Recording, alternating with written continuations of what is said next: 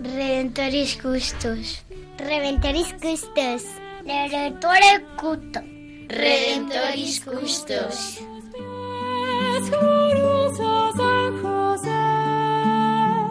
Escucha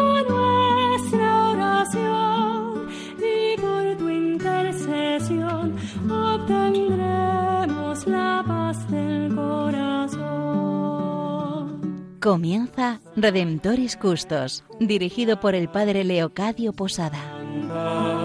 En Nazaret, glorioso San José, cuidaste al niño Jesús, pues por tu gran virtud fuiste digno custodio de la luz. Del Evangelio según San Mateo. José, hijo de David, no temas recibir a María, tu esposa, pues lo concebido en ella es obra del Espíritu Santo. Dará a luz un hijo, y le pondrás por nombre Jesús, porque él salvará a su pueblo de sus pecados.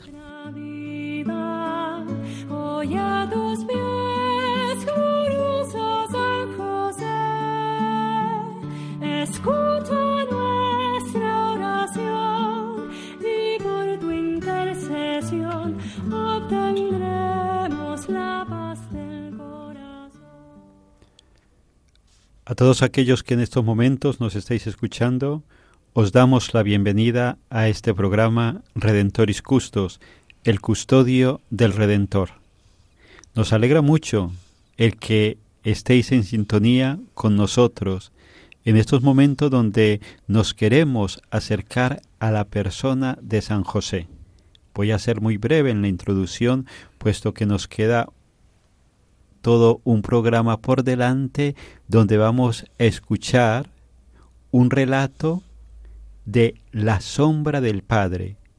Es una obra del autor Jan Dobradinsky, polaco, donde hemos ido compartiendo con todos vosotros en los anteriores programas de cómo el autor se va situando en lo que han vivido José y María, desde el momento de la Anunciación, el viaje a Belén, lo que allí vivieron, pues vamos a centrarnos en este día, en aquello que ellos vivieron al llegar allí, a Belén. Os invito a que escuchemos muy atentamente y que nos dejemos introducir por el autor en aquello que ellos vivieron en estos momentos.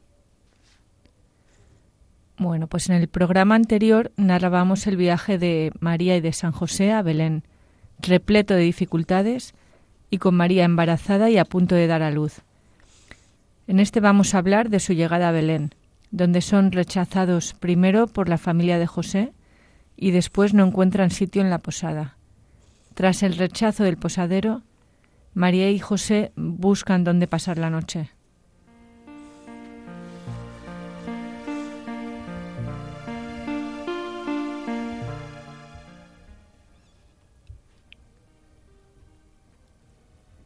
¿Qué vamos a hacer? Preguntó José a María. Vámonos de aquí, ¿A dónde?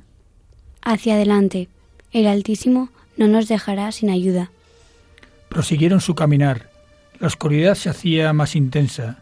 El viento desperdigó las nubes y en el cielo descubierto iban asomando las primeras estrellas. El frío aumentaba a cada paso. Llegaron al final de la travesía del pueblo. No se abrió ninguna puerta ellos tampoco llamaron a ninguna. Dejaron atrás la última casa. Más lejos empezaban los campos y los prados. El campo de David, que su padre le había dejado en herencia, estaba en algún sitio por allí. De repente se acordó. Allí, en su campo, había antes una casita pequeña, pobre. La gente que la edificó y la ocupó no pertenecía a la estirpe. No eran siquiera judíos. Este Uza llegó al pueblo desde lejos, con su mujer y un hijo. Era mísero, pobre, su fe era distinta. Lo despreciaban todos. Nadie quiso recibirlo. Únicamente Jacob se apiadó de él. Consintió en que el hombre edificara su casa sobre la vieja tierra familiar y le dejó un trozo de terreno para cultivar. A cambio de eso, Uza trabajaba para él en su hacienda. José lo ocupaba también a menudo en su taller para que pudiera ganar algún dinero, ya que la familia de Uza se hizo muy numerosa. La relación de los demás habitantes del pueblo con Uza siguió siendo de desprecio. Incluso los niños se apartaban de sus hijos. Sigamos un poco más. Le dijo a María. Aquí intentaremos. La casita seguía en su sitio, una barraca pequeña, oscura, hecha con ramas recubiertas de arcilla y lodo. La puerta de una valla que tenía delante estaba abierta. José dijo Espera un momento. María se quedó. Tenía que estar muy agotada, ya que se apoyó contra la estaca que sujetaba el portillo. El perro y el asno se quedaron con ella. Con paso rápido cruzó el patio, llamó con los nudillos a la puerta, oyó unos pasos de pies desnudos. ¿Quién es? preguntó una voz femenina. Soy yo, José, el hijo de Jacob. La paz sea contigo, José. La mujer emergió de detrás de la cortina. Soy Ata, la esposa de Uza. ¿Me recuerdas? Me acuerdo de ti, Ata. ¿Está tu marido en casa? Has tenido que estar mucho tiempo fuera del pueblo, ya que no sabes que Uza ha muerto. Sí, hace mucho que estoy fuera y no sabía nada de su muerte. Pero escucha, Ata, he llegado a Belén hoy con mi esposa. Hemos andado mucho, estamos cansados y mi mujer está para dar a luz en cualquier momento. No nos han recibido en ninguna parte. Ya lo sé. Dijo la mujer. Me he enterado de que no te quieren... No tenemos dónde cobijarnos. Esta casa es tu casa. ¿Puedes recibirnos? ¿Y cómo podría hacer yo otra cosa? Siempre has sido comprensivo y bueno con nosotros. Todo lo que tenemos te, le te lo debemos a ti. Todo lo que hay aquí es tuyo. Pero la casa es pequeña y sucia. Incluso, mira, se cae la pared. Haría falta un hombre para levantarla. ¿Quieres introducir a tu mujer en semejante miseria? Mejor la miseria que pasar la noche fuera. Es cierto. Me marcharé con toda la familia y te dejaré la casa. Pero quizá encontremos una solución mejor. Te acordarás seguramente de que allí, detrás de la casa, hay una pequeña eh, gruta. Es grande y está seca. Uza quería montar la casa en esa gruta, pero tú te marchaste y a él Mm, él no quería hacer nada en su tierra sin tu permiso. Tenemos nuestro buey en la gruta. Si quieres, iré con vosotros. Llevaré fuego. Mi aziz traerá leña. Una vez encendida la hoguera, la gruta estará caliente. Más arriba en la roca hay un manantial. Calentaremos agua. Traeré comida. Os ayudaré en todo y si me lo permites, ayudaré a tu mujer. Yo misma he dado a luz muchas veces. Te lo ruego, por favor, Ata. No pidas nada. Tú eres el dueño de aquí. Y yo me alegro de que puedo demostrarte mi agradecimiento. ¿Dónde está tu esposa? Se ha quedado en la puerta. Ata salió corriendo. Después de un momento oyó a las dos mujeres hablando. Respiró aliviado recitó rápidamente una oración de acción de gracias. Dios les había socorrido en el último momento, cuando ya les parecía que se encontraban en el umbral del desamparo.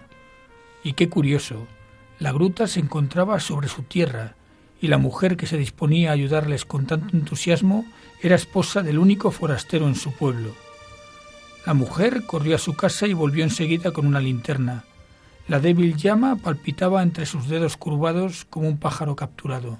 Venid, os lo ruego, venid. Les invitaba Ata. Os serviré en todo. Todo lo que hay en mi casa será vuestro. Oyó que María le decía, Eres buena hermana. No me llames así. No puedo ser tu hermana. Lo eres.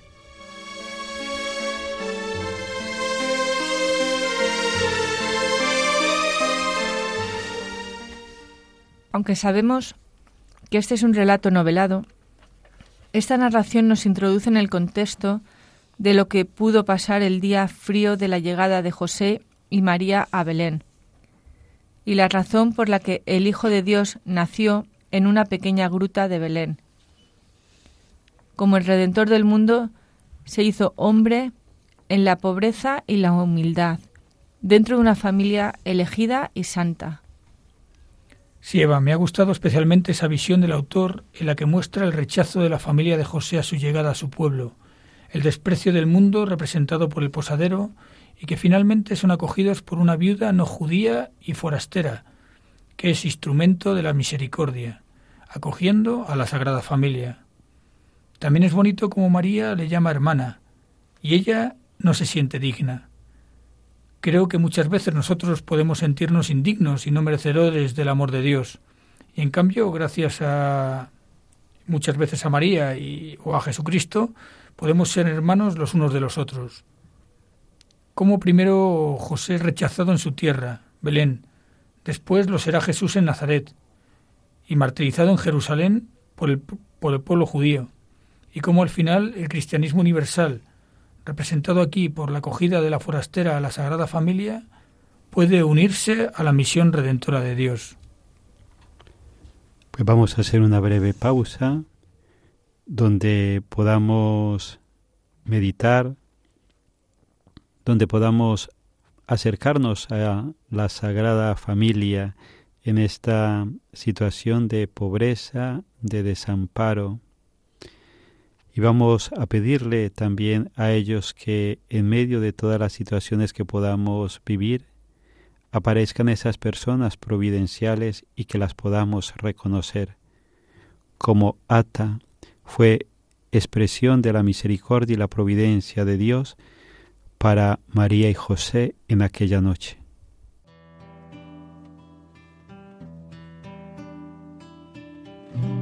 No soy digno de entrar en su hogar y mucho menos de llegarle a amar. Soy un pobre carpintero sin tesoros ni dinero, mi cetro un burdo madero y mi trono un butaco.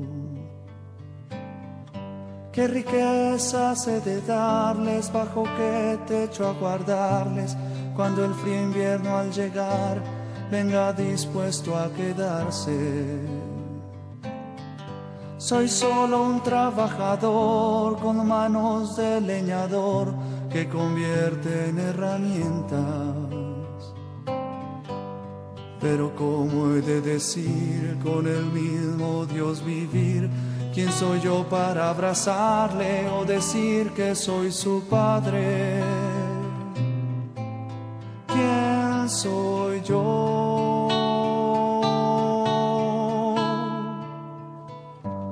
No me ha llamado el Señor por tener fama o dinero, me ha escogido aunque soy solo un simple carpintero. No me ha llamado el Señor por tener fama o dinero, me ha escogido aunque soy solo un simple carpintero.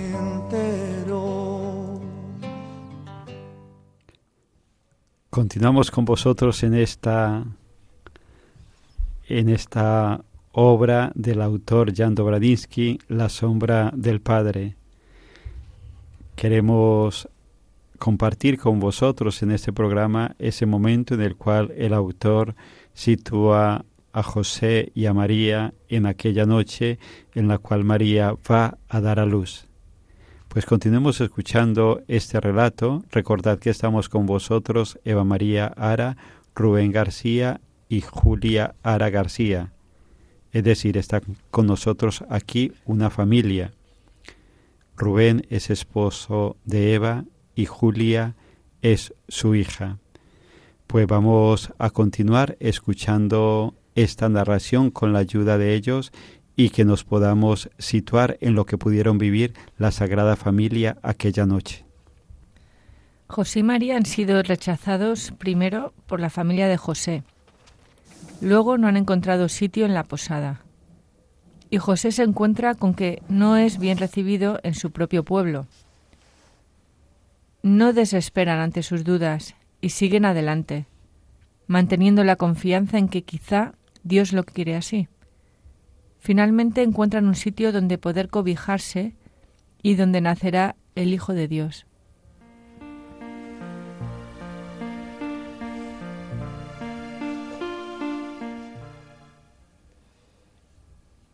José salió de la gruta, se detuvo, echó una mirada a su entorno. Era aún de noche, el cielo estaba despejado y lleno de estrellas. De esta multitud de puntitas brillantes caía sobre la tierra una cascada de resplandor. El espacio estaba entretejido de una especie de bruma plateada. Los montes aparecían en la lejanía como pintados de plata. Un silencio profundo se extendía sobre las rocas y las praderas onduladas. A José le parecía que no era el mismo silencio nocturno de cuando duermen todos. Tenía justamente la sensación de que nadie dormía, pero que todos, la tierra, la gente e incluso los animales, velaban en una extraña tensión. La tierra entera parecía compartir esta espera. Al salir de la gruta, José notó que tampoco dormían los animales. El buey respiraba encima del pesebre, pero con los ojos abiertos. El burro también pese a su gran cansancio del viaje. Tenía la cabeza levantada. De la gruta no salía ningún ruido. María no gritó ni una sola vez. No oyó salir de sus labios ni el más leve quejido. Cuando encendieron la lumbre con ata y calentaron el agua, yacía sobre el lecho de paja y se cubría los ojos con las manos. Luego pidió José, ¿quieres salir? Por favor. Lo que ha, ha de ocurrir se, ha enseguida. Ata se quedará conmigo, luego te llamaré. Salió sin mediar palabra. Al dejar la gruta respiró profundamente. La gruta estaba llena de humo. El fuego no se pudo encender enseguida, porque la madera y la paja estaban húmedas. El humo no salía de la gruta, se pegaba al techo rocoso, picaba los ojos, pero a cambio empezó a hacer calor. Fuera, por el contrario, hacía un frío intenso, sobrecogedor. El tiempo pasaba. Desde la gruta no le llegaba ningún ruido. Reinaba un profundo silencio. Él sabía que un parto puede ser largo, pero no era capaz de alejar sus pensamientos ni por un instante de lo que estaba ocurriendo en la gruta. Se daba cuenta de que estaba aconteciendo algo extraordinario, incomprensible. ¿Y quién será aquel que va a nacer? un ser con poder de conocer todo lo que ocurrió antes de su nacimiento, o un hombre normal que crece despacio, madura, descubre su entorno.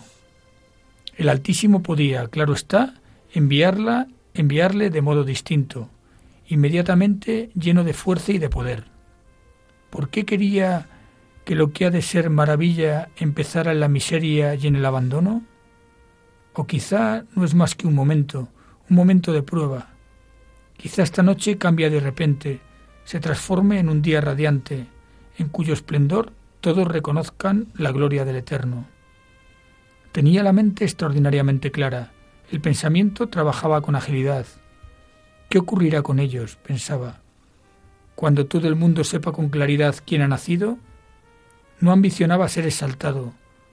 Guardaba una muda esperanza de que llegaría un día en que podría volver con María a la normalidad. Le preocupaba que este niño iba a convertirse en la espada del Altísimo, que iba a ser el vencedor de todas las naciones. Hacía siglos que se esperaba al Mesías, desde hacía siglos se rogaba para que viniera, y él también había esperado y rezado. Vivía con el sueño de que el mundo entero reconociera al anunciado. Y sin embargo deseaba con toda el alma que este anunciado no viniera envuelto en fuego de victorias cruentas, aunque tantos desearan estas victorias. No me preocuparía por este hecho, pensaba él, si en este momento estuviera naciendo mi hijo verdadero. Sabría que sería tal como yo le haría, pero él no es mi hijo, es alguien que mande el Altísimo llega para cumplir su voluntad. José mismo no deseaba hacer otra cosa. Esperaba para oír la llamada del Altísimo. Cuando llegó, la siguió, aunque le había exigido renunciar a la muchacha que había encontrado y al hijo de sus sueños. No lo entiendo. Pensaba. Pero puesto que él lo exige,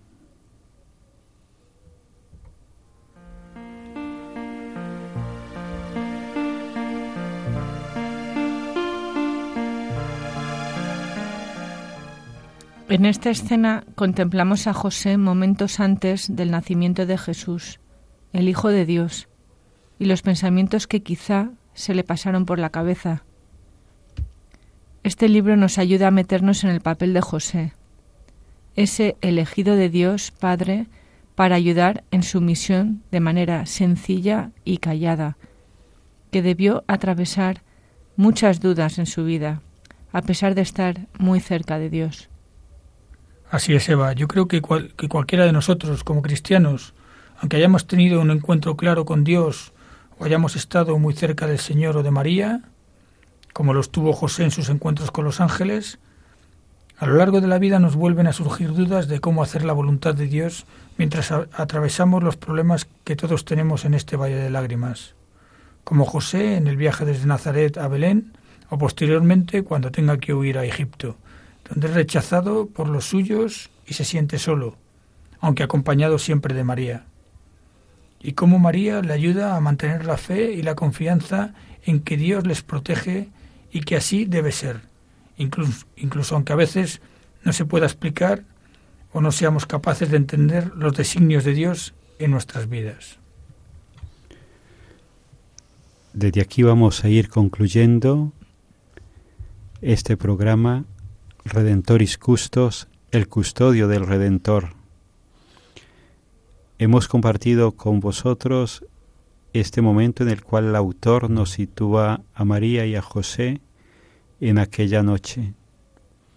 Esa noche en, en la cual la historia de la humanidad quedó partida en dos, antes de Jesucristo y después de Jesucristo.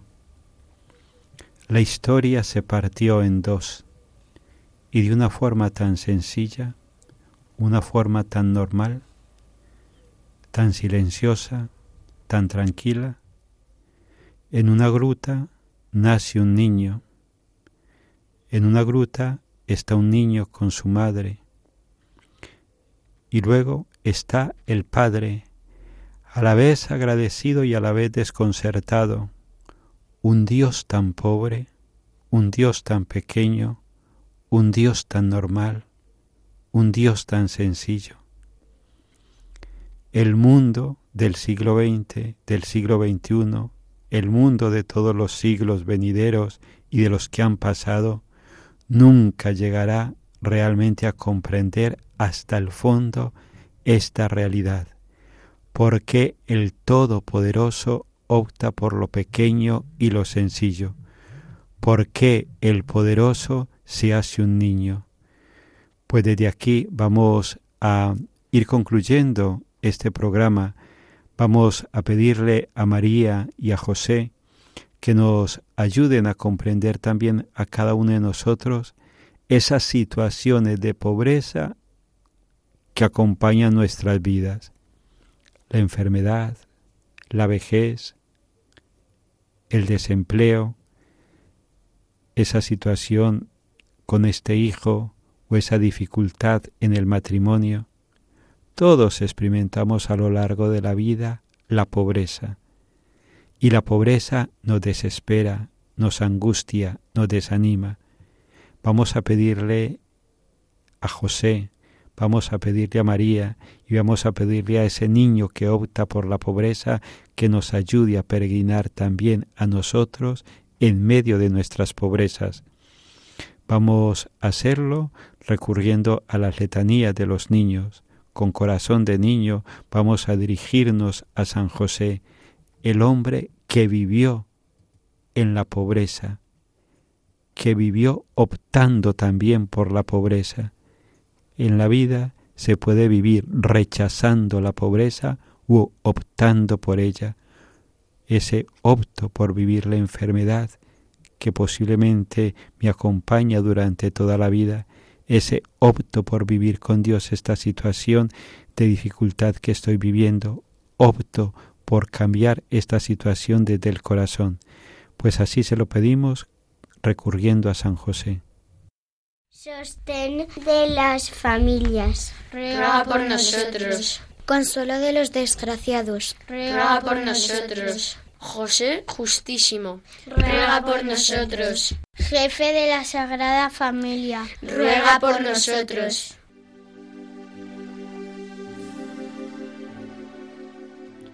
San José, fiel custodio de Jesús y de María, humilde colaborador de la Santísima Trinidad, ayúdanos a cuidar la fe, la esperanza y la caridad de nuestro corazón, cuidar el don del bautismo y a nuestro cuerpo como templo de Dios, cuidar con ternura y esmero a nuestros familiares y amigos, cuidar a los niños, los ancianos, los pobres y a la creación.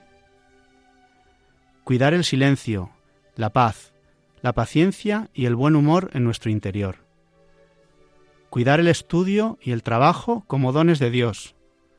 Cuidar en la Iglesia, nuestra Madre, la misericordia, la unidad y la misión.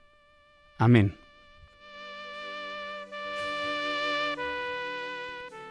Pues hemos llegado hasta este momento. Muchísimas gracias a todos aquellos que nos habéis seguido que estáis compartiendo con nosotros la vida de Jesús, de José y de María. Nos encontramos en el próximo programa y a José le encomendamos las necesidades espirituales y materiales de todos aquellos que habéis estado con nosotros en este programa donde hemos compartido Rubén García, Eva María Ara, Julia García Ara y el Padre Leocadio Posada. Contad con nuestras oraciones.